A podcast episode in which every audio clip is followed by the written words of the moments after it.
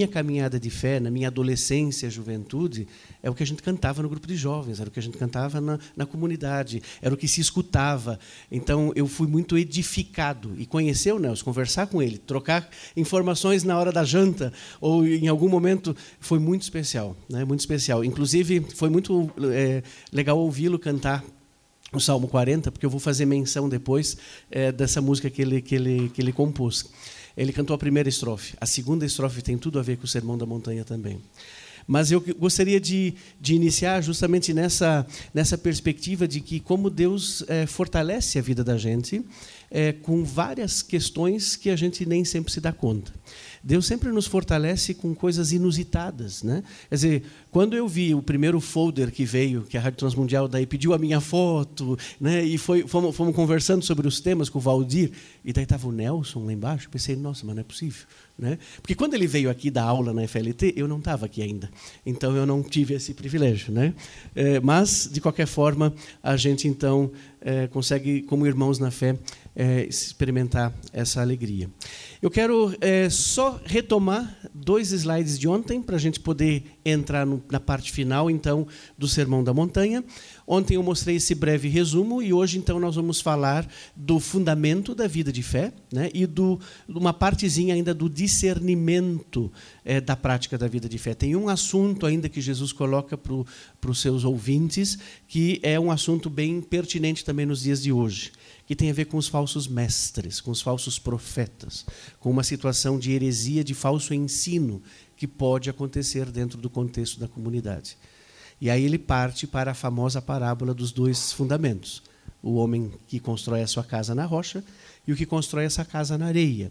E aí ele termina com é, essa informação não Jesus, mas Mateus, né, ao relatar o final do Sermão da Montanha, vai dizer que Jesus ensinava de um jeito diferente dos outros mestres e rabinos que tinham. E que isso causa na comunidade, naquela multidão, admiração. Aí vem o capítulo 8, nós não vamos entrar nele, não faz parte do nosso pacote, mas faz parte da tua tarefa, não esquece, né? A tarefinha de casa. Até o próximo retiro da, dos ouvintes e, e, amigos da Rádio Transmundial. E o, a moldura de Mateus 9, 35 até 38, que retoma Mateus 4, que é exatamente essa, esse diagnóstico de Jesus. Né? Vimos ontem, então, o discernimento no relacionamento com os irmãos, de nós não julgarmos uns aos outros, porque com o mesmo critério que julgamos os outros, Deus vai nos julgar.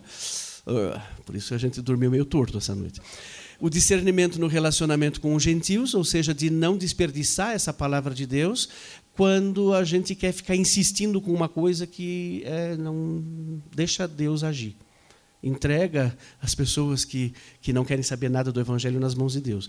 O que a gente tem que fazer sempre é convidá-los, mas não ficar insistindo é, e dar-lhe Bíblia, e dar-lhe versículo bíblico, e dar-lhe é, convite para isso para aquilo. Ora. E aí a gente cai no pedir, buscar e bater. É, que é uma nova maneira de entender a oração nesse Sermão da Montanha, uma, uma, uma ênfase, uma repetição daquilo que é praticamente a essência da nossa vida cristã. Gente, não existe outra forma de você e eu entrarmos em comunhão com Deus sem a oração. Sem a oração. Não existe, não tem. Você pode ficar sentado debaixo de uma árvore, olhando para o céu, mas isso ainda não garante que você está em comunhão com Deus. Você pode estar sentado num banco da igreja, escutando todo louvor a Deus, isso ainda não significa que você está em comunhão com Deus. Comunhão verdadeira com Deus é quando você chama por Ele. A Bíblia fala de um, de um personagem que a gente quase não enxerga muito nas nas nossas leituras bíblicas. Está lá em Gênesis 4, 26. É um neto do Adão, o filho do Sete, o terceiro filho de Adão e Eva, chamado Enos. Enos, em hebraico, significa Enos. Enos é a palavra para o ser humano mortal, miserável e frágil. E diz o texto de Gênesis 4, 26, que esse Enos foi o primeiro que invocou o nome do Senhor. Quando nós estamos, como ouvimos agora no louvor com Nelson, a experiência da nossa miséria, da nossa podridão, eu vou dizer assim, da nossa perdição, é esse o Enos, é esse o ser humano que invoca o nome do Senhor. E aí a Bíblia vai continuar até o Novo Testamento dizendo que aquele que invocar o nome do Senhor será salvo. É muito legal isso. Que o neto do Adão é o primeiro a invocar o nome do Senhor, mesmo na sua é, fragilidade, na sua miséria. Ele estava todo encarquilhado pelo seu, pela realidade do pecado. O netinho do Adão. É alguém que é o primeiro a invocar o nome do Senhor. E aí terminamos falando dos dois caminhos. E esses dois caminhos, eles são dois caminhos bem interessantes, porque a porta larga, o caminho largo é sempre aquele que nos atrai mais, é aquele que sempre tem propostas irrecusáveis, mas ele leva para a perdição. E o caminho estreito é sempre aquele mais difícil, aquele penoso que a gente não gosta, que a gente quer evitar. Né? Quando o GPS manda a gente para um caminho mais difícil, né? aí a gente fica bravo, né? Mas às vezes pode ser que você foi poupado de alguma outra coisa, né? Às vezes é porque ele se perdeu mesmo, ou você se perdeu. Mas o caminho estreito na vida de fé significa as tentações que nós ouvimos, as provações, a, o sofrimento. Nenhum de nós quer isso. Jesus não chamou você e eu para sermos discípulos masoquistas, né? que gostam de sofrer, que levam o sofrimento no peito. Não, gente. Nós somos Enos. Nós somos pessoas miseráveis, frágeis, mortais. Nós carregamos conosco as consequências da queda, mesmo quando estamos em Cristo. E por isso, mesmo em Cristo, nós sofremos enfermidades, nós passamos por dificuldades, por situações em que a gente não sabe o final do túnel, não vemos a luz no final do túnel, por situações que a gente não tem respostas, mesmo sendo pessoas de Jesus. Porque é o caminho estreito. Só que Jesus não não manda você entrar por um caminho estreito como se mandasse você entrar pelo cano. Ele manda você caminhar num caminho estreito porque ele está junto contigo. Porque foi ele que abriu o caminho estreito. Ele foi o primeiro que carregou a cruz. Ele só está dizendo: siga-me. Tome a sua cruz e siga-me. Venha pelo caminho que eu já estou dentro. Venha pelo caminho porque eu sou o caminho. Porque eu sou a verdade, eu sou a vida. E aí nós vamos entrar então hoje na parte final, nos versículos 15 até 23, onde nós vamos ver então duas coisas básicas, que é esse discernimento dos espíritos em relação aos falsos mestres e aí nós temos mais um imperativo: acautelai-vos dos falsos profetas. E o discernimento do fundamento da vida, que daí não tem mais imperativo, mas existe uma parábola em que Jesus não diz o final. É, Jesus é, é daquele, como eu falei ontem, da parábola do filho pródigo, ele não contou o final, você decide. E aqui também. Jesus termina a sua prédica, sua, o seu primeiro sermão público, sem um final. Jesus não faz uma conclusão da sua prédica, mas faz um apelo a uma decisão. Qual é o caminho que você vai seguir e sobre qual fundamento você vai construir a sua vida? Vamos lá? Convido então vocês para abrirem o texto de Mateus 7, 15 até 29. Vou fazer a leitura e daí a gente depois entra em cada um desses versos. Acautelai-vos dos falsos profetas que se vos apresentam disfarçados em ovelhas, mas por dentro são lobos roubadores. Pelos seus frutos os conhecereis. Colhem-se, porventura, uvas dos espinheiros ou figos dos abrolhos? Assim, toda árvore boa produz bons frutos, porém a árvore produz frutos maus. Não pode a árvore boa produzir frutos maus, nem a árvore má produzir frutos bons. Toda árvore que não produz bons frutos é cortada e lançada ao fogo.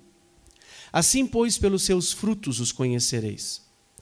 Nem todo o que me diz Senhor, Senhor entrará no reino dos céus, mas aquele que faz a vontade do meu Pai que está nos céus.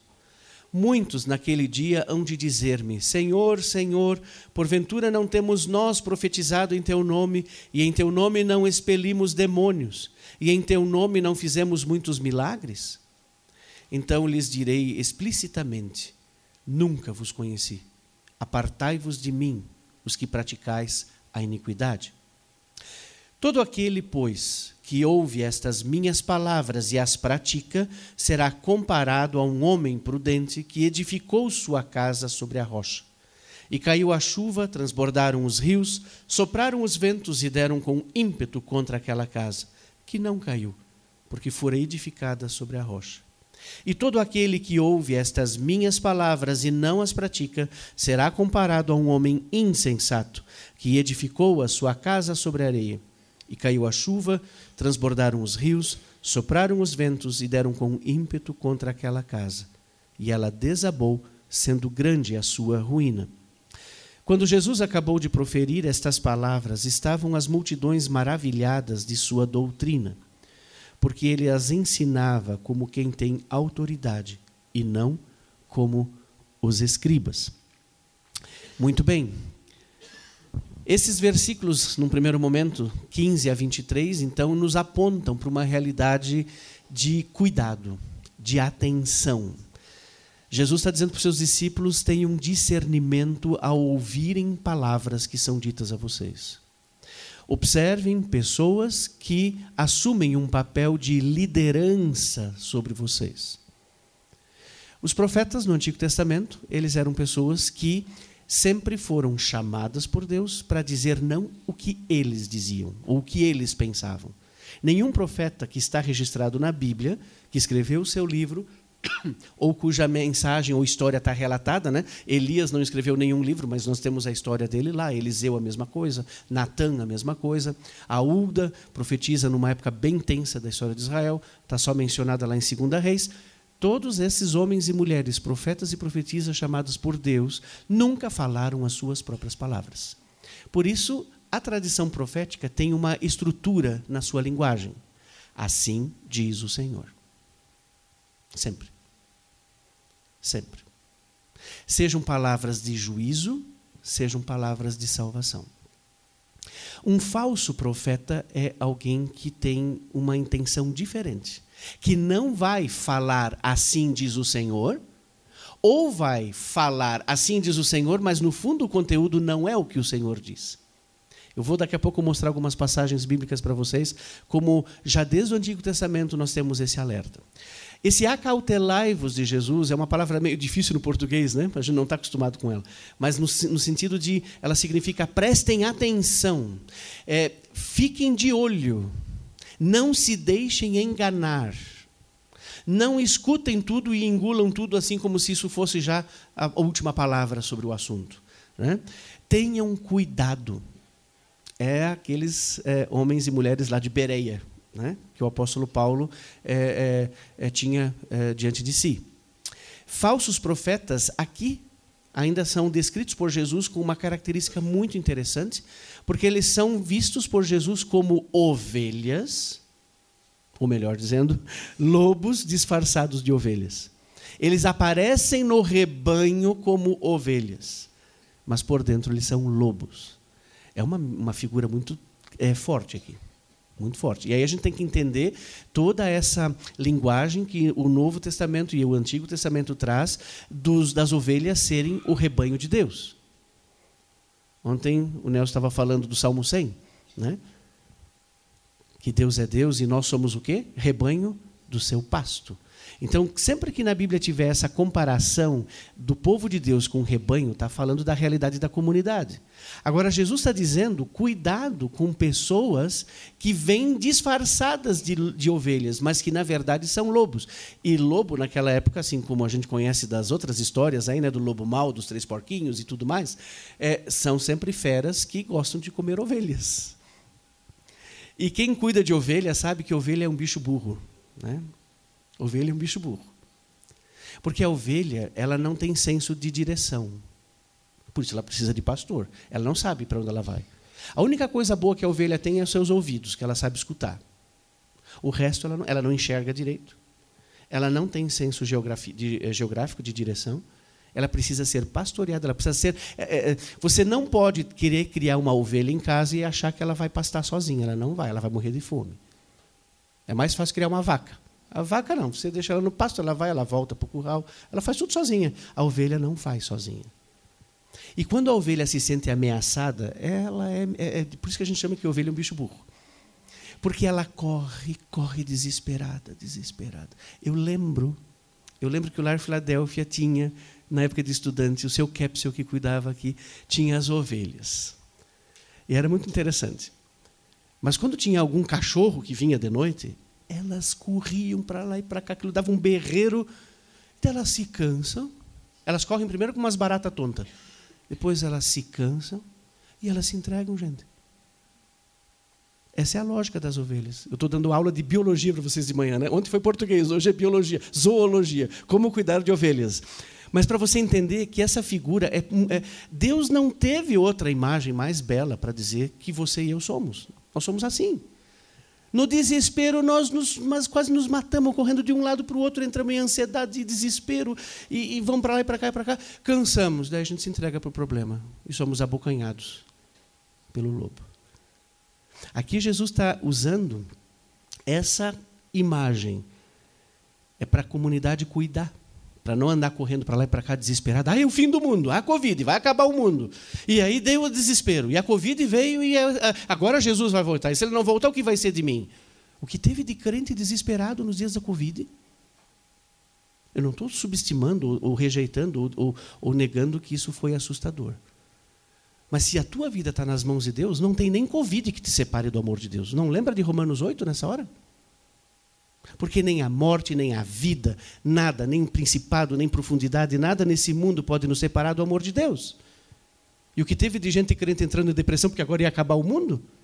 Mas que bom que vai acabar o mundo, assim Jesus volta. Pois é, nós estamos esperando ele voltar. Eu ainda acho que vai demorar. Vai ter outras Covid, de certo.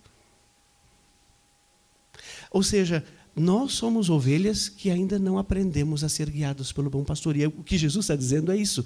Acautelai-vos, sejam guiadas pelo bom pastor. Não se deixem influenciar por ondas de ventos de doutrinas que afastem vocês do alvo. Porque vai ter gente que vai dizer um monte de coisa no final dos tempos. Só que esse final dos tempos, meus queridos, os profetas do Antigo Testamento já anunciaram. Já no Antigo Testamento, no livro de Deuteronômio, Moisés já vai dizer: que vai ter falsos mestres, que vai ter falsos profetas, que vão ficar semeando confusão para tirar o foco da missão do povo de Deus. Em vez do povo fazer missão, eles ficam desesperados porque o fim do mundo vai chegar. Acautelai-vos. E essa exortação ela é séria, porque ela não é uma ameaça externa. São lobos que estão disfarçados de ovelhas. Significa eles estão dentro do curral, dentro do aprisco eles estão dentro do povo de Deus. Ai, ai, ai. É que nem Jesus lá dizer que um deles é traidor. Daí um ficou olhando para a cara do outro, é tu? Sou eu? É bem isso mais ou menos aparece a, a nossa reação, né? Ai, ai, ai, será que eu não sou um falso mestre? Né? Será que eu não sou um falso profeta? Qual é o critério que eu tenho agora? Agora, agora bugou tudo na minha cabeça. Qual é o critério que eu tenho para poder discernir? quem é um falso profeta ou quem não é falso profeta. Nós vamos chegar lá. O secularismo, eu quero fazer daqui algum exemplo para vocês. O secularismo que eu falei ontem, essa, toda essa questão de, de cada um tem a sua verdade. Nós estamos vivendo numa época, o Saião falou isso na quinta-feira, né? nós já estamos vivendo na época pós-cristã. O que, que isso significa? A igreja não tem mais relevância nenhuma nesse mundo. Sabia disso? Nós não somos mais relevantes nesse mundo. Perdemos a nossa relevância. Só que é muito interessante. Historicamente falando, nós estamos vivendo numa mesma época como na época pré-cristã. O que era a época pré-cristã? Eu vou ter que explicar um pouquinho de história da igreja para vocês, bem rapidinho. Quando a gente fala da era cristã, na história da igreja, nós estamos falando mais ou menos do ano 325 depois de Cristo o período de Constantino, que foi um imperador romano, que se converteu ao cristianismo e, em nome de Deus, de cima para baixo, decretou todo mundo como cristão. Que legal! Todo mundo no império e no mundo conhecido da época era cristão. Cristão uma ova. Porque eles eram cristãos por causa de decreto, mas não por causa da fé. E isso, meus queridos, gerou o estado de cristandade que a gente fala. O que é isso? A gente acha que todo mundo na sociedade é cristão e você lida com todo mundo como se fossem cristãos. Essa época acabou, já faz muito tempo. Desde o período que nós estamos chamando de pós-modernidade, nós não vivemos mais na era cristã. Porque o ateísmo é muito maior. As pressões contra a fé cristã é muito maior. Os desafios de um mundo do mercado religioso são muito maior. O mundo não é mais cristão. Embora os cristãos são a maioria nas estatísticas das religiões. Mas dá para dizer que o Brasil é cristão? Não. Não caia nesse falso ensinamento. O Brasil não é um país cristão. Não, mas tem 75% da população é católica. Nem todo católico é cristão. Mas os evangélicos estão crescendo. Nem todos os evangélicos são cristãos. Desculpem dizer isso. Por quê? O critério vai vir. Vou deixar cenas dos próximos capítulos. O critério vai vir. Qual é o critério para eu saber se uma pessoa é crente ou não é crente? Ah, mas não pode julgar, Roger. Você não explicou ontem que não pode julgar? É, não, não pode julgar mesmo. Mas Jesus dá um critério para eu não, me não cair no engano, para eu não ser ludibriado, para eu não ser é, enganado.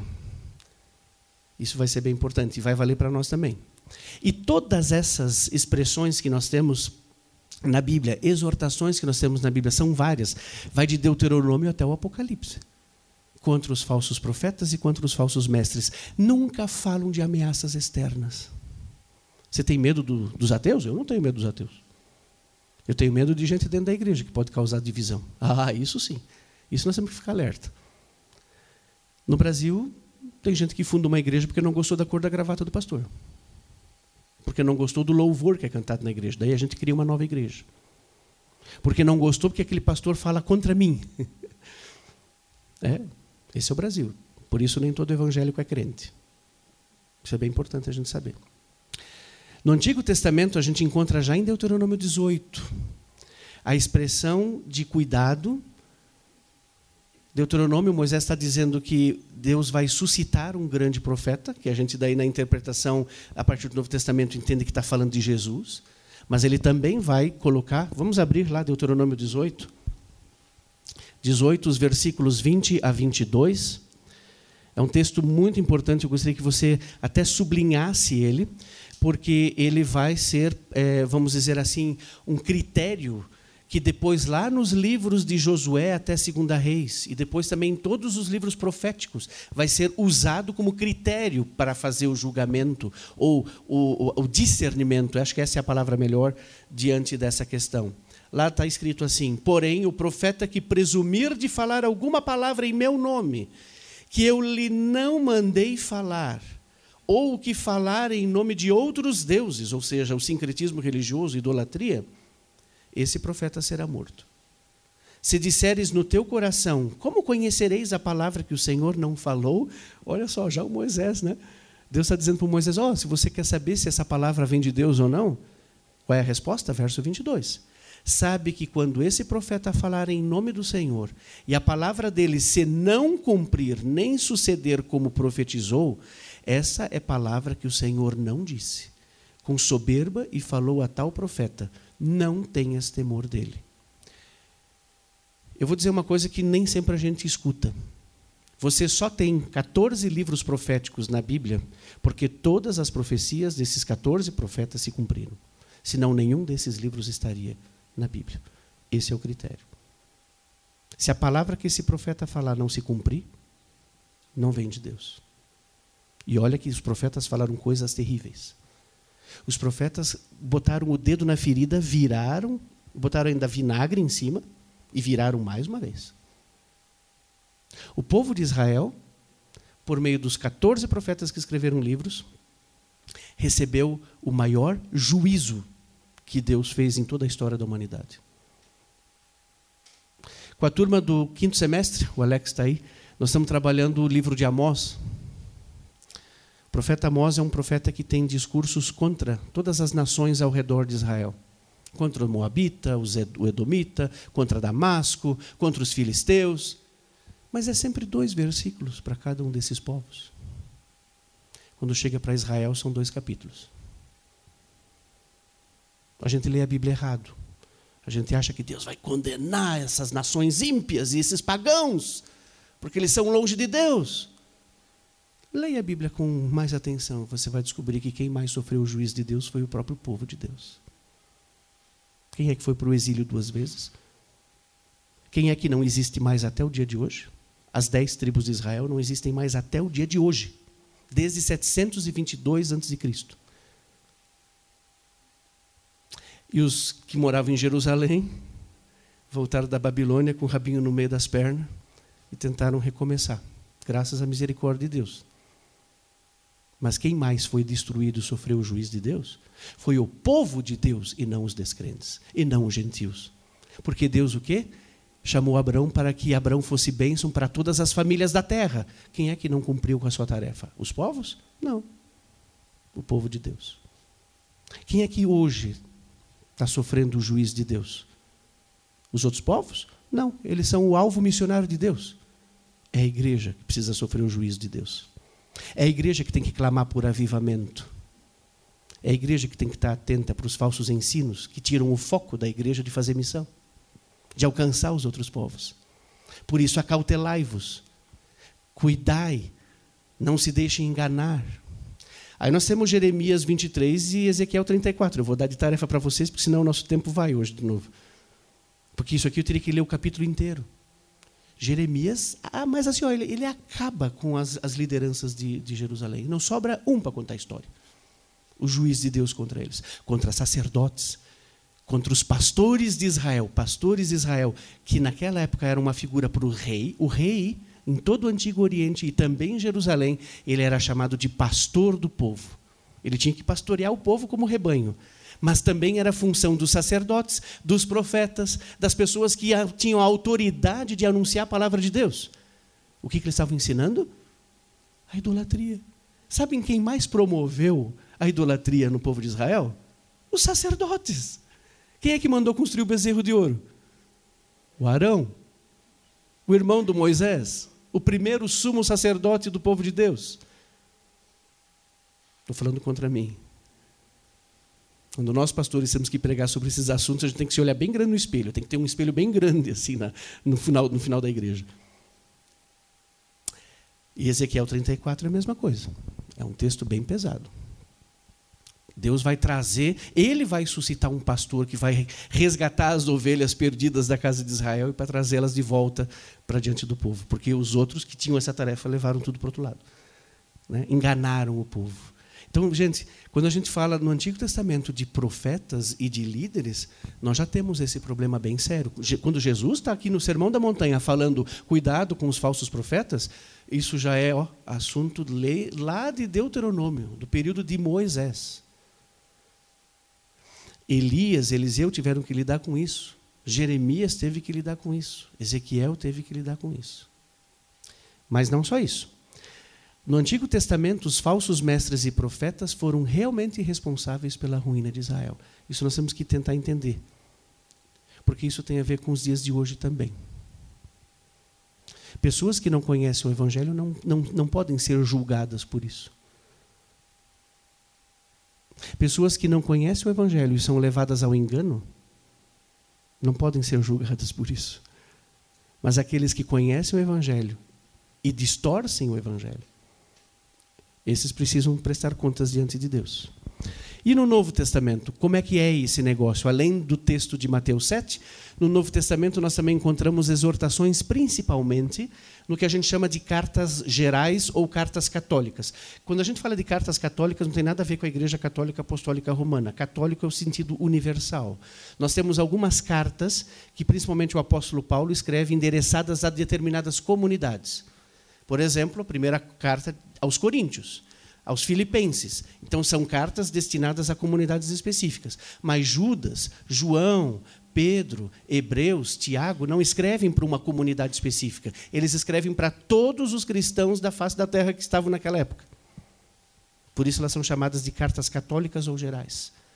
E quando essas cartas são escritas, nós já estamos quase no finalzinho ali do primeiro século. Já existem perseguições enormes acontecendo depois do período de Nero. Já é um período quase entre. O, o, o, o apóstolo Paulo já está morto, já foi martirizado, e nós estamos aguardando o, Joãozinho escrever o Apocalipse ainda. É nesse período, mais ou menos entre o ano 70 e o ano 100 depois de Cristo. E ali Judas, ali João, ali o Pedro estão escrevendo cartas e alertando contra os falsos mestres que nesse contexto são chamados de anticristo. O anticristo no Antigo, no Novo Testamento, nesses casos aqui, são falsos mestres que surgem dentro da comunidade. E sabe o que, que eles dizem? Que Jesus não era Deus e que Jesus não era ser humano. Fica sempre nessa disputa. Ou Jesus não era verdadeiramente Deus, ou Jesus nunca foi um ser humano. Eles negam aquilo que é a coisa mais central para a fé cristã. Jesus Cristo, Jesus de Nazaré, é o Filho de Deus. Por isso, todas as igrejas cristãs, depois ali do ano 300, vão confessar que Jesus Cristo é verdadeiramente ser humano e verdadeiramente Deus. Ele não é 50% homem nem 50% Deus. Ele não se tornou Deus no dia do batismo dele. Ele não se tornou ser humano é, e, e, ficou só como ser humano, ele é as duas coisas. Mesmo que a tua matemática, você pode ter pós, pós, pós, doutorado em matemática, essa tua matemática nunca vai fechar, porque isso não é para fechar mesmo. Não fecha. Ou você crê, ou você não crê. Jesus não se encaixa na nossa matemática cartesiana. Ele é 100% Deus, e ai de nós se negarmos isso. Ele é o Deus que se fez carne e habitou entre nós, e nós vimos a sua glória mas ele é 100% ser humano, que assumiu tudo isso por nós. Ele assumiu o nosso Enos, esse ser humano que simplesmente é miserável e que simplesmente não tem esperança nenhuma. E é isso que Pedro, Judas, João, nas suas cartas, estão alertando porque já naquela época surgiu movimentos dizendo: não, Jesus, isso aí é só um. É um mártir lá da Galileia, é um galileu que morreu. E aí estão dizendo que ele é um carinha aí que, que sofreu martírio para ajudar outros. É mais um mártir qualquer. E o judaísmo estava cheio de exemplos de mártir, já desde a época do, do segundo século antes de Cristo. O que teve de gente que morreu pela fé ou por pessoas. Ah, Jesus é só mais um. Ele não é Deus. Né? Ou então, não, de fato, Jesus é Deus, mas é, não, Deus, Deus não pode ser homem de jeito nenhum. Então alguma coisa está errada. Desde quando, para os gregos entender que Deus se torna carne, isso é loucura. E para os judeus dizer que Jesus é Deus, isso é blasfêmia, isso é escândalo. Por isso Paulo fala em 1 Coríntios 1. Nós pregamos a Jesus Cristo e este crucificado escândalo para os judeus, porque não admitem que Jesus seja Deus. Jesus era o Nazareno, filho do José, o carpinteiro. De jeito nenhum ele vai ser Deus. Isso é blasfêmia. Jesus foi morto pelo Anás, pelo Caifás, pelo Sinédrio, porque Jesus disse isso, que ele era o filho de Deus. E ao mesmo tempo, o Paulo diz loucura para os gregos, porque jamais o Logos, o transcendente, consegue se botar aqui nesse mundo e como diz o professor Euler, nascer no meio das fezes e da urina do boi e do, do, do, da vaca. Desde quando isso é possível? Então nós temos que aprender essa tensão. É isso que é o nosso Senhor. Ele é assim. E qual é o critério? Agora sim. Qual é o critério que Jesus dá? Pelos seus frutos os conhecereis. Como é que eu sei quem é falso profeta? Pelos seus frutos. E aí Jesus vai ilustrar isso. Ele vai colocar a figura no primeiro momento de uvas e figos, e aí ele vai comparar ainda eh, os figos com os abrolhos e as uvas com espinheiros. É, aqui a gente tem que entender isso. Uva e figo, gente, são símbolos para Israel. Israel era a videira e a figueira de Deus no Antigo Testamento. E várias vezes essa figueira e essa videira não produziram frutos. Não produziram frutos. Jesus tem a parábola da figueira lá, ele vai na, naquela semana que ele vai morrer, é, tem uma figueira que não dá fruto e Jesus simplesmente faz ela morrer. E os discípulos ficam com pena, já eram ecológicos naquela época, né? E Jesus já ia ser preso pelo Greenpeace, se fosse o caso. A Greta então ia ficar apavorada se estivesse lá. Aí nós temos as uvas. A, a parábola da figueira brava. Lá de Isaías 5, que Israel é uma figueira que não uma videira que não produz fruto. Figueira brava, ou oliveira brava, ou até mesmo a videira brava, significa não é que elas são brabas, é porque elas não dão fruto. e aqui Deus, é, Jesus está dizendo para eles, ó, pode por acaso nascer de um pé de espinho uva? Um pé de espinho ele não produz fruto, né? O espinheiro não produz fruto. E naquela época as plantações de uva e de figo, elas eram plantadas no mesmo lugar. Eles plantavam a figueira e usavam a figueira como estaca para plantar a videira. E toda essa plantação era cercada por uma sebe cerca de espinhos. Miqueias 7, outra tarefinha para você. Miqueias 7, o Miqueias está fazendo o diagnóstico do povo de Israel no século VIII, mesmo período do Amós. E ele diz: não tem um justo sequer nessa terra porque eu estou como aquele que vai colher os frutos de verão, que eram frutos, eh, era a maior colheita de Israel e não tinha como colher fruto de verão, porque não tinha uma uva sequer para chupar, não tinha um único figo para colher. E o melhor deles é como uma sebe de espinhos. Por causa da sua idolatria, por causa da sua maldade. Miqueias está falando do povo de Deus como um todo. Não tinha um justo sequer. Miqueias 7 é assim um retrato real da nossa sociedade hoje. Jesus está falando dos falsos mestres, mas usando a mesma figura.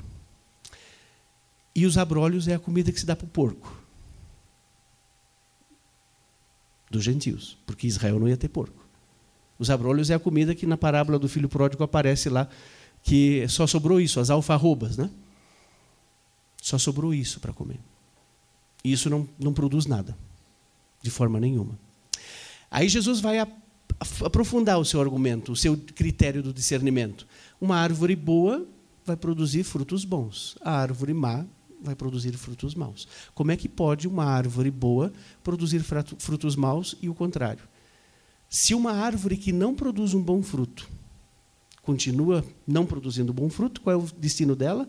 Ser cortada e lançada para o fogo. Então Jesus dá um critério que significa os frutos, o que, que essa palavra dita no falso ensino está gerando? Está gerando vida ou está gerando morte? Se um falso ensinamento gera vida, tem alguma incoerência. Ele vai gerar morte. Logo, Jesus está usando aqui a figura do juízo. É como Jesus conta lá na parábola da videira, em João 15, que ele é a videira, o Deus, o Pai, é o agricultor, e nós somos o quê? Os ramos. Se não produzimos fruto, corta. A poda é necessária para produzir fruto, mas se não produz fruto, é cortado. É, Jesus não fala ali, ele não está ensinando a gente a cuidar de um bom pé de uva. Né? Ele usa a técnica de cuidar de uma videira, mas ele está falando bem sério do juízo, João 15. E aqui ele também está dizendo isso. Que frutos nós estamos produzindo? E aí Jesus ainda aprofunda esse critério, porque ele vai agora falar de, um outro, de uma outra dessa realidade num outro nível. Ele vai usar a expressão nem todo aquele que me chama de Senhor, Senhor, vai entrar no reino dos céus. Aí agora qual é o critério? Não é só o critério para eu saber quem é o falso mestre, mas qual é o critério para se entrar no reino dos céus? É o que faz a vontade de Deus. Só pode chamar Deus de Senhor aquele que se entende por servo. E se você se entende por servo, é porque você se submete à vontade dele, e não quer fazer a sua própria vontade. Um falso profeta não vai se submeter à palavra de Deus, porque essa palavra de Deus vai ser sempre contra ele em primeiro lugar. Qual é a autoridade que nós temos para ensinar a palavra de Deus? É porque essa palavra primeiro me atinge. O profeta Jeremias, no capítulo 1, diz: E veio a palavra do Senhor a mim dizendo, no chamado dele. Esse veio a palavra a mim dizendo, no hebraico a gente pode traduzir e aconteceu a palavra na vida, na minha vida, de Deus dizendo. Ou seja, é um evento que me, que me pega, que me impacta. Eu não sou mais o mesmo depois que eu ouço essa palavra. Eu sou transformado por ela. O falso mestre não é transformado pela palavra. Ele é que nem os marrecos do Lar Filadélfia. Conhecem os marrecos do Lar Filadélfia? Os gansos. Vocês sabem que esse tipo de bicho, né? Deus, Deus foi muito criativo, porque é tão bonito ver um ganso nadando, né? É melhor eles estarem nadando, né, do que eles estarem do teu lado. Mas é tão bonito ver eles nadando, aqueles marrequinhos, aqueles patinhos, tudo. É que eles têm uma enzima. Eu acho que é uma enzima. Hoje eu estou dando aula de zoologia, né? É, botânica, né? Vocês vão aprender muito aí. Eles têm uma enzima que impede da penugem se molhar e por isso eles não afundam. Impermeabiliza o fundo do pato. e está cheio de gente que está impermeabilizado, que não deixa a palavra de Deus tocar e destruir, quebrar o que precisa ser quebrado. O falso mestre é esse, o falso profeta é esse. É aquele que fala de uma palavra que ele não, não impactou na vida dele. Ele fala de uma palavra que ele não pode dizer assim diz o Senhor, porque se fosse assim diz o Senhor, teria impactado a vida dele. Todos os profetas do Antigo Testamento são derrubados pela palavra de Deus. É por isso que o Jeremias ele não entende tudo o que está acontecendo. O Jeremias tem 27 anos de ministério sem uma conversão, sem um batismo, a gente diria hoje. E ainda vai ter 40 anos de ministério depois, onde ele só vê destruição, só destruição, só destruição. Foi o, é, é o pior ministério da Bíblia, depois de Jesus, vamos dizer assim, é o de Jeremias. Mas Jeremias é o profeta que é mais citado no Antigo, no Antigo Testamento como palavra que se cumpriu. Neemias vai falar dele, Daniel vai falar dele, Ezequiel vai falar dele. É muito interessante. Jeremias morreu sem ver o fruto da sua palavra. Por isso, ele foi considerado três vezes falso profeta. Foi jogado dentro do fundo do poço lá, três vezes. O seu livro foi queimado duas vezes pelo rei. Esse é o Jeremias, o grande falso profeta do Antigo Testamento. Na visão do povo de Deus, claro. Ele estava tocando na ferida do povo. Ele estava dizendo: assim não se faz em Israel. Ele estava dizendo: assim não corresponde com a vontade de Deus. E o povo queria ouvir coisa que agrada o coração, né? Como é que você vai hoje para o culto? Você vai para o culto disposto a ouvir uma palavra contra você? Ou você vai para o culto para escutar só uma palavrinha que abafa o teu coração, assim, que massageia o teu ego? Se é a primeira opção, então você está indo certo no culto. Todos nós temos que ir para o culto para ouvir uma palavra que é contra nós. Quando você vai fazer a sua devocional e você vai ler a Bíblia, o que, que você pede para o Espírito Santo? Para ele massagear o teu ego? Ou para ele falar contigo para transformar a tua vida? Aí eu vou voltar para Jeremias. Deus um dia manda o Jeremias ir lá na casa do oleiro, lá na olaria. Ó, oh, que legal, né? Vamos aprender agora, agora outra coisa, viu, André? Vamos aprender a mexer com vaso, né? Vocês estão vendo como Deus é criativo? Ele usa as coisas do dia a dia para ensinar o seu povo. Daí ele leva o Jeremias lá e mostra como é que se faz o, o vaso. E o oleiro, quando descobre que tem uma pedrinha, ele tira, quebra tudo de novo e começa tudo do zero a modelar. E daí Deus disse para o Jeremias: então volta para a casa de Israel e diz que é assim é que eu vou fazer com o povo, eu vou destruir ele. Vai dormir com uma notícia dessa, né? Jeremias tem que voltar e anunciar para a casa de Israel que Deus vai quebrá-los. E aí nós, lindos e formosos, cantamos dos vencedores por Cristo. Eu quero ser, Senhor amado, como um vaso nas mãos do oleiro, quebre e transforma. Ah, não, aí, aí para. Você tem consciência do que você está pedindo para Deus ao cantar essa música? Você está pedindo para Deus para quebrar a tua vida. Você quer mesmo ser quebrado por Deus? A gente corre o risco de ser atendido quando a gente pede alguma coisa para Deus. A gente está pedindo, gente. Por isso que assim, ó, o que o Nelson fala aqui do louvor é isso também. Quando a gente canta coisas para Deus, é oração. Não, a gente não está usando a música para um penduricalho no culto, só para encher linguiça. O culto tem que ter uma hora, daí é então 20 minutos, meia hora de prédico, o resto tem que ser música para preencher o horário, porque senão os membros vão muito cedo para casa, aí não dá tempo nem de fazer a oferta. Não, é oração, é comunhão com Deus. Opa, eu estou mexendo aqui. E o que, que acontece? Acontece que eu estou pedindo para Deus quebrar mesmo. Então, o profeta sempre é impactado com a sua palavra. O profeta sempre é impactado com a palavra de Deus. Ele só anuncia aquilo que impacta na vida dele. E Jesus vai exemplificar isso. Ah, legal. Jesus vai exemplificar isso. De que forma ele exemplifica? Uhum. Naquele dia, diz. O que, que é naquele dia? O dia do juízo. Naquele dia, o dia do juízo, sim. É o dia em que as pessoas vão chegar para ele. Daí Jesus repete: aqueles que dizem para ti, Senhor, Senhor, nós fizemos isso em teu nome. Essa expressão em teu nome. Nós fizemos isso e aquilo em teu nome. Nós curamos pessoas em teu nome. Nem tudo que é feito em nome de Deus foi para promover o louvor a Deus na história da humanidade. Nós temos muita culpa no cartório como igreja. Nós, como igreja cristã no mundo, dizimamos muitos povos. A América Latina foi conquistada em nome de Deus, Mas os nossos queridos antepassados destruíram os povos. Ao invés de levar o evangelho para eles, mataram. Os índios eram vistos no Brasil como animais, então podia, podia matar. Em nome de Deus foi feito isso. Também nossos queridos antepassados que vieram da Europa.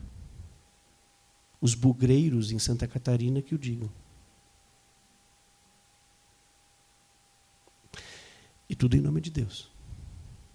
É verdade que também teve legítima defesa quando um bugre chegava dentro de uma casa e matava os seus filhos, né?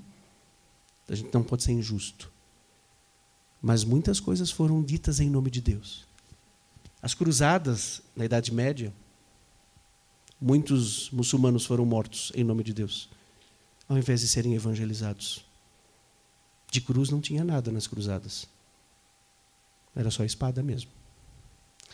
Então, a gente percebe que muitas pessoas no juízo vão dizer para Deus: Senhor, Senhor. E aí vem uma palavra muito dura, versículo 23.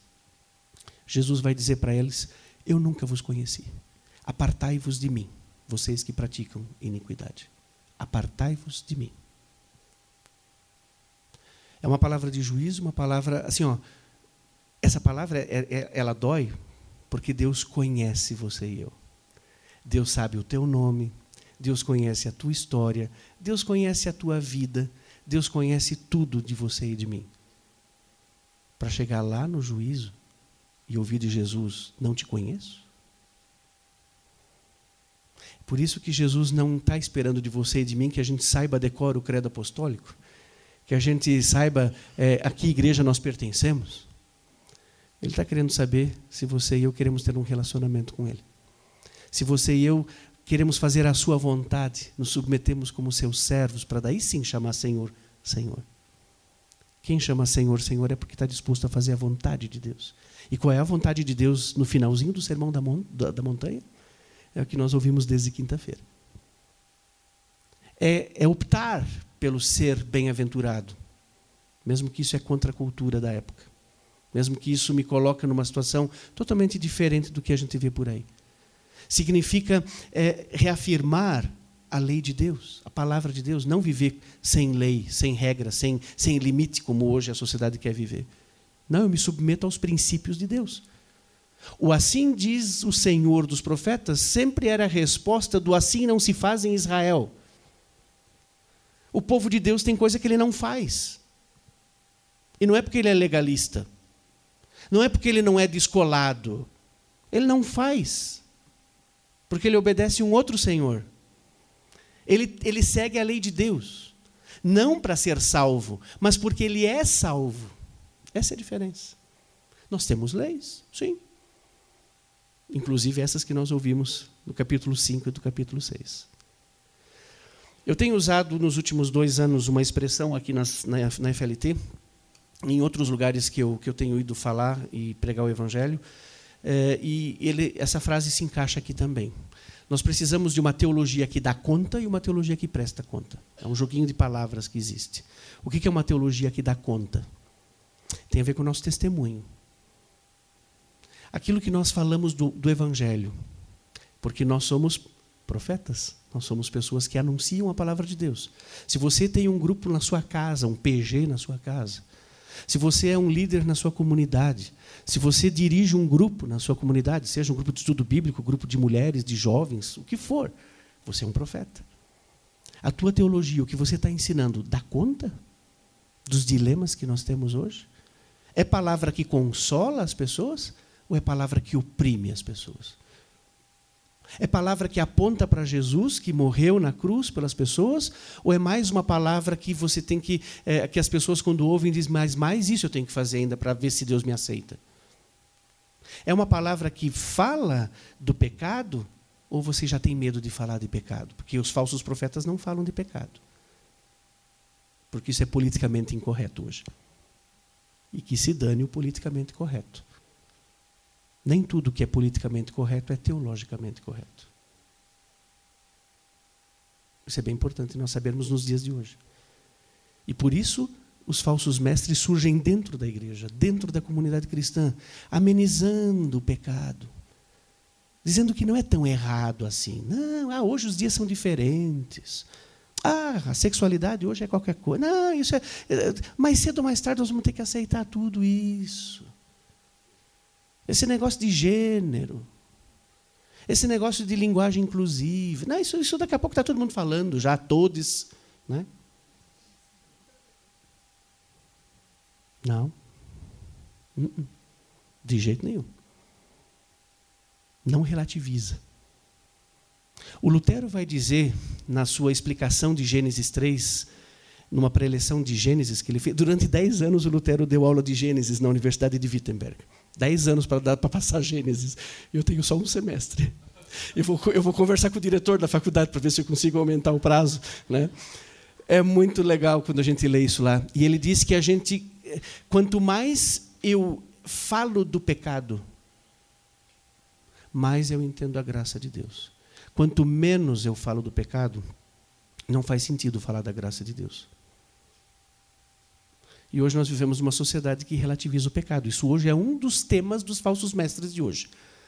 Não, não, peca, pecado, não, não. Pecado é o, são o, o, os empresários que tratam mal os seus funcionários. Pecado são as autoridades que oprimem o povo. Hum, hum, hum, hum, hum. Pecado está aqui, ó.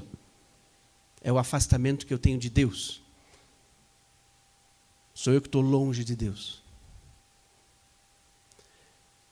E por último, Jesus então termina o seu sermão com uma parábola que eu acho uma das mais especiais da Bíblia.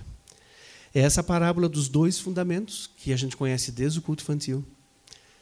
Creio que todos nós já, já vimos essa, essa, esse ensinamento. Esse é um dos únicos ensinamentos do Sermão da Montanha que aparece no currículo do, do trabalho infantil. Né? É uma pena, porque tem outras coisas, né? mas claro é uma linguagem um pouco mais difícil para ensinar para as crianças. Né? Acautelai-vos dos falsos mestres, ou então, como é que a gente explica as bem-aventuranças para as crianças? Vai ter o seu tempo de explicar, mas essa parábola é muito legal. As crianças entendem, nós também. A, per a pergunta é se nós praticamos isso, né? Jesus vai dizer: todo aquele que ouve estas minhas palavras, ele está se referindo a todo o sermão dele, desde o capítulo 5, desde as bem-aventuranças, e as pratica, então, tem duas ações aqui: o ouvir e o praticar, que, em última análise, significa todo aquele que obedece à minha palavra. Porque na língua grega e na língua hebraica, são as duas línguas nas quais a Bíblia foi escrita, o verbo ouvir é sinônimo de obedecer. Só obedece quem ouve. Quem escuta nem sempre obedece. Né? É, já escutei, mãe, já estou indo. Não é assim que a gente escuta? Né? Escutar que tem que secar a louça é uma coisa. Obedecer, que tem que ser caloço, é outra. Na linguagem bíblica, tem a ver com ouvir. Quem ouve, obedece. E pratica. Aí vem a implicação agora do Sermão da Montanha. Então Jesus está terminando a sua prédica, como eu estou terminando aqui também olhando para o relógio, e daí ele vai dizer que implicação tem tudo isso que eu falei para vocês. A implicação é dupla. Há uma comparação cuja origem aqui se remonta lá ao, ao, aos livros de Provérbios, Jó, Eclesiastes, que são os livros sapienciais do Antigo Testamento. Ele vai falar do discernimento, da distinção entre um homem sábio, um homem prudente, que na Bíblia é comparado ao justo, e justo não é a pessoa que não faz nada errado, sabia? Se você fosse chamado para definir o que é justo na Bíblia, o que é uma pessoa justa na Bíblia? O justo na Bíblia é aquela pessoa que faz tudo errado. É o primeiro da lista do pecador, mas que reconhece o seu pecado e pede perdão. Esse é o justo. E quem é o perverso? Aquele que não admite que é pecador. Não é o que faz errado. Está cheio de gente que faz coisa bem certinho, que não sonega imposto, que educa bem os seus filhos, que respeita o trânsito, que para no sinal vermelho, que atravessa na faixa, que inclusive é, é, é, dá sua oferta ou ajuda para um monte de gente com seu dinheiro. Ele não é justo. Ele é perverso. Os conceitos da Bíblia são outros. O justo na Bíblia é aquele que reconhece que é pecador. O perverso é aquele que nega que é pecador. E é isso que Jesus está aqui no pano de fundo dizendo. Aquele que sabe que não vai conseguir cumprir com os, dez, com, com os dez mandamentos, mas com o sermão da montanha, esse que foi impactado pelo sermão de Jesus e diz: Senhor, Eu não posso. Eu não consigo. Eu não consigo ser bem-aventurado, Senhor. Eu não consigo. Você disse que para os antigos foi dito isso. E agora, Senhor, eu prefiro a lei de Moisés, porque a tua vai ser mais difícil. Senhor, eu, eu, não, eu não sei orar. Tu me ensinasse agora o Pai Nosso, mas eu, eu, eu esqueço. Cada vez que eu oro o Pai Nosso, eu, eu, pareço aqueles papagaios falando na igreja. Senhor, eu, eu, eu fico julgando todo mundo, Senhor. Eu sempre acho que eu sou o gás da Coca-Cola. Né? Eu sempre acho que eu sou a cereja do bolo, Deus. Eu achava que eu fazia alguma coisa de bom, Senhor, mas pelo jeito, tu disseste que os maus, vocês que são maus, como nós vimos ontem, esse é o justo. Quando ele reconhece que ele não consegue. E ele chega diante de Jesus e diz: Filho de Davi, tem compaixão de mim. O perverso é aquele que vai dizer: Não, ó, podia ser mais, podia ser mais duro ainda, Jesus. Por que, que tu não, não coloca mais leis aí para nós, né? Eu quero provar para ti que eu sou é, fiel a ti.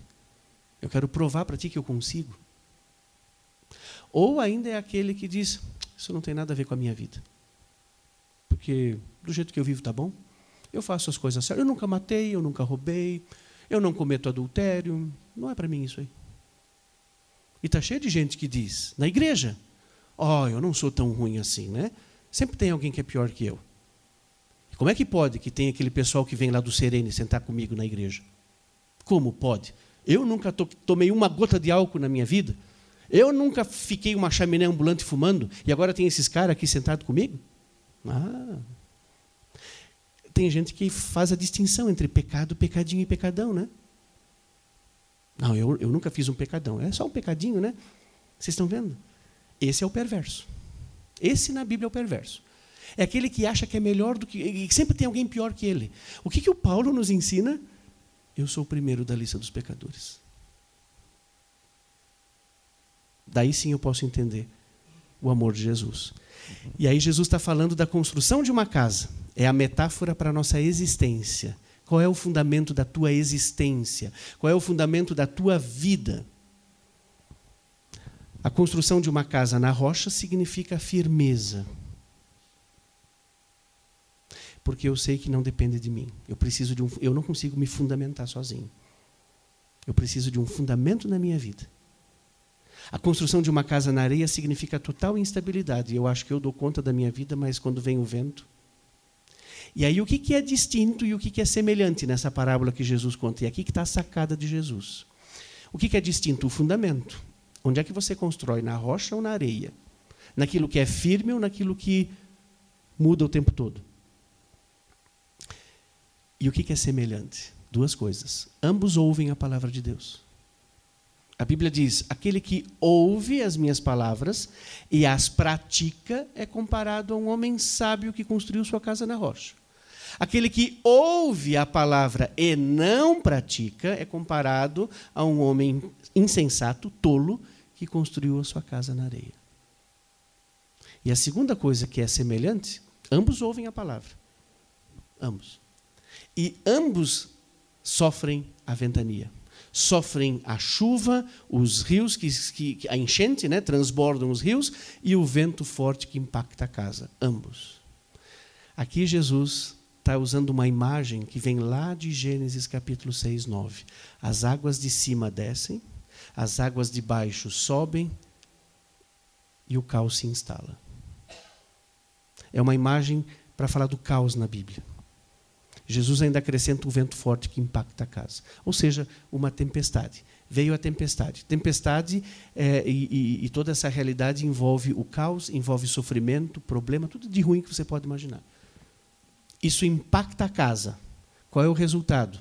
Aquele que está firme, construído na, sua, na rocha, esse permanece, apesar do vento forte, apesar da água, apesar da chuva. Não cai. Aquele que construiu na areia, desmonta tudo. Jesus nos convida aqui a refletir sobre o fundamento da nossa vida. É um belíssimo apelo no final do seu sermão. Ele convida todas aquelas pessoas, inclusive os seus discípulos, a refletir onde é que eu estou construindo a minha vida, sobre qual fundamento eu estou construindo. Ele nos convida a sermos ouvintes praticantes da palavra, assim como Tiago vai dizer lá na sua carta. Tiago, aliás, Tiago, Pedro, Judas, tem vários textos dentro dessas cartas que têm paralelo com o Sermão da Montanha. E quando Tiago fala que é para nós sermos não somente ouvintes da palavra, mas praticantes, ele está fazendo referência a essa parábola aqui de Jesus. Jesus não nos promete uma vida sem tempestade. Isso nós já estamos ouvindo faz tempo. Mas é a pura realidade. O justo, o homem sábio que constrói a sua casa na rocha, não é imune a ventos fortes, a tempestades na sua vida. Pelo contrário. O sol nasce sobre bons e maus. As tempestades caem sobre bem, bons, bons e maus. Eu nunca me esqueço uma vez, eu estudando aqui na FLT, no CTO na época, e todos os rapazes tiveram que sair da sala de aula correndo para recolher a roupa no varal. As meninas não. Porque sobre o alojamento feminino tinha sol, sobre o alojamento masculino tinha chuva. Pode ser que aconteça, tá? Pode ser que... E isso foi muito legal, né? Muito legal. Então aqui, aqui na FLT a gente percebe que parece que essa coisa de chover sobre todos não acontece, né? Da brincadeira. Eu acho que ali foi o divisor de água, a sala de aula era o divisor de águas, né? Mas na vida não é bem assim, né? Na vida quando chove, chove sobre todo mundo, quando dá sol, dá sol sobre todo mundo.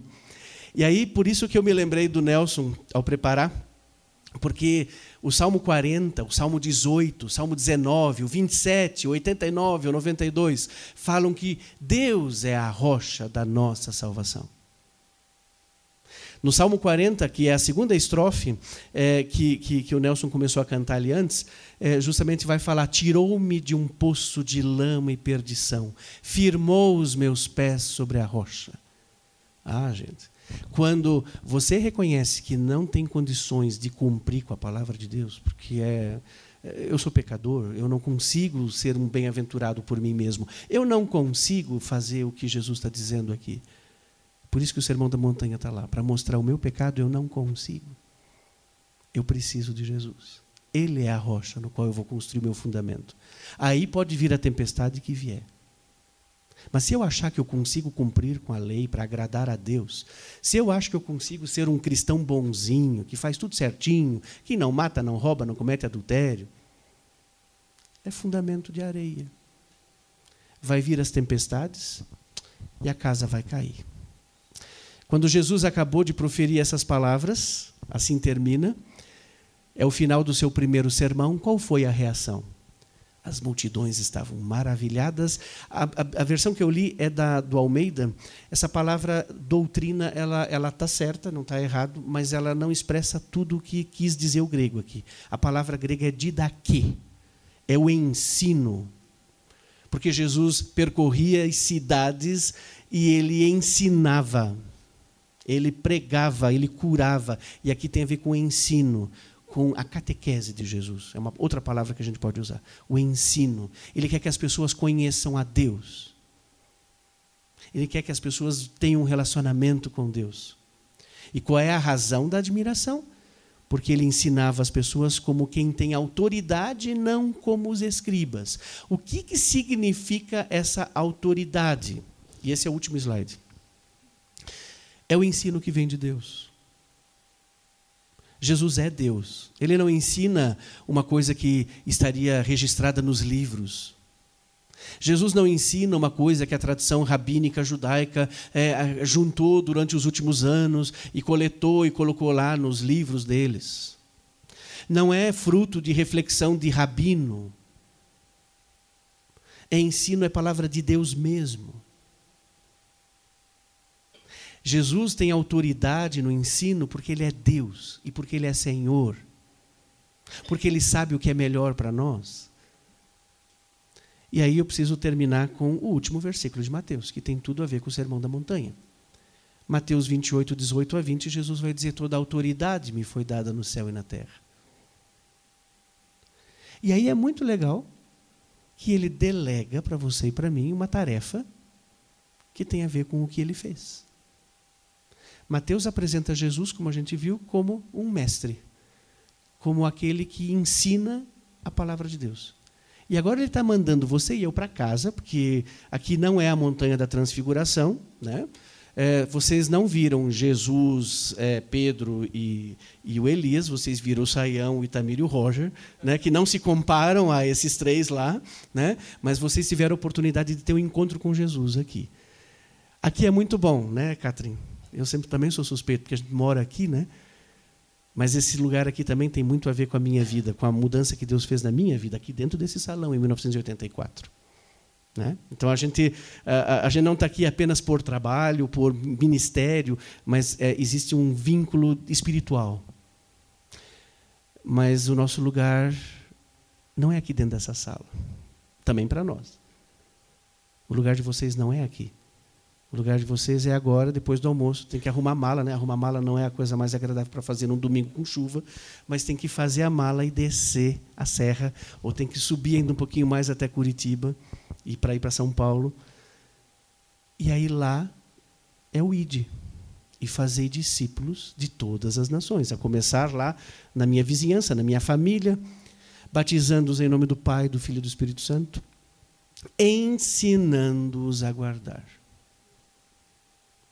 Jesus dá o privilégio para você e para mim que construímos a nossa vida sobre a rocha porque reconhecemos que não somos capazes de obedecer a Deus e que dependemos de Deus porque somos pobres de espírito e que precisamos da lei de Deus, que ela é orientação para a nossa vida, e que precisamos aprender a orar, porque sem a oração não vai dar certo, tendo a certeza de que o Senhor nos conhece em secreto, aprendendo que não vale a pena ficar julgando os outros, que não vale a pena ficar se colocando como o melhor eh, na comunidade, mas como servo, para ensinar as pessoas que Deus vai colocar diante de nós, lá na comunidade, lá onde vocês vão, lá no grupo onde vocês estão inseridos.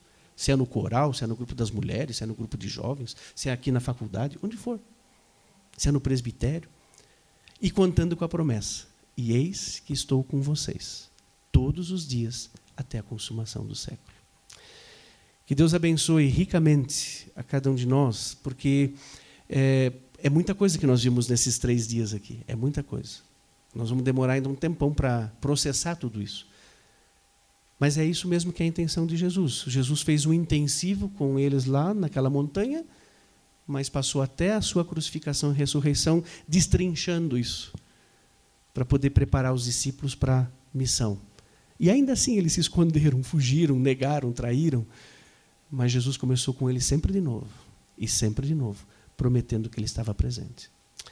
Quero convidar você para baixar sua cabeça e queremos orar.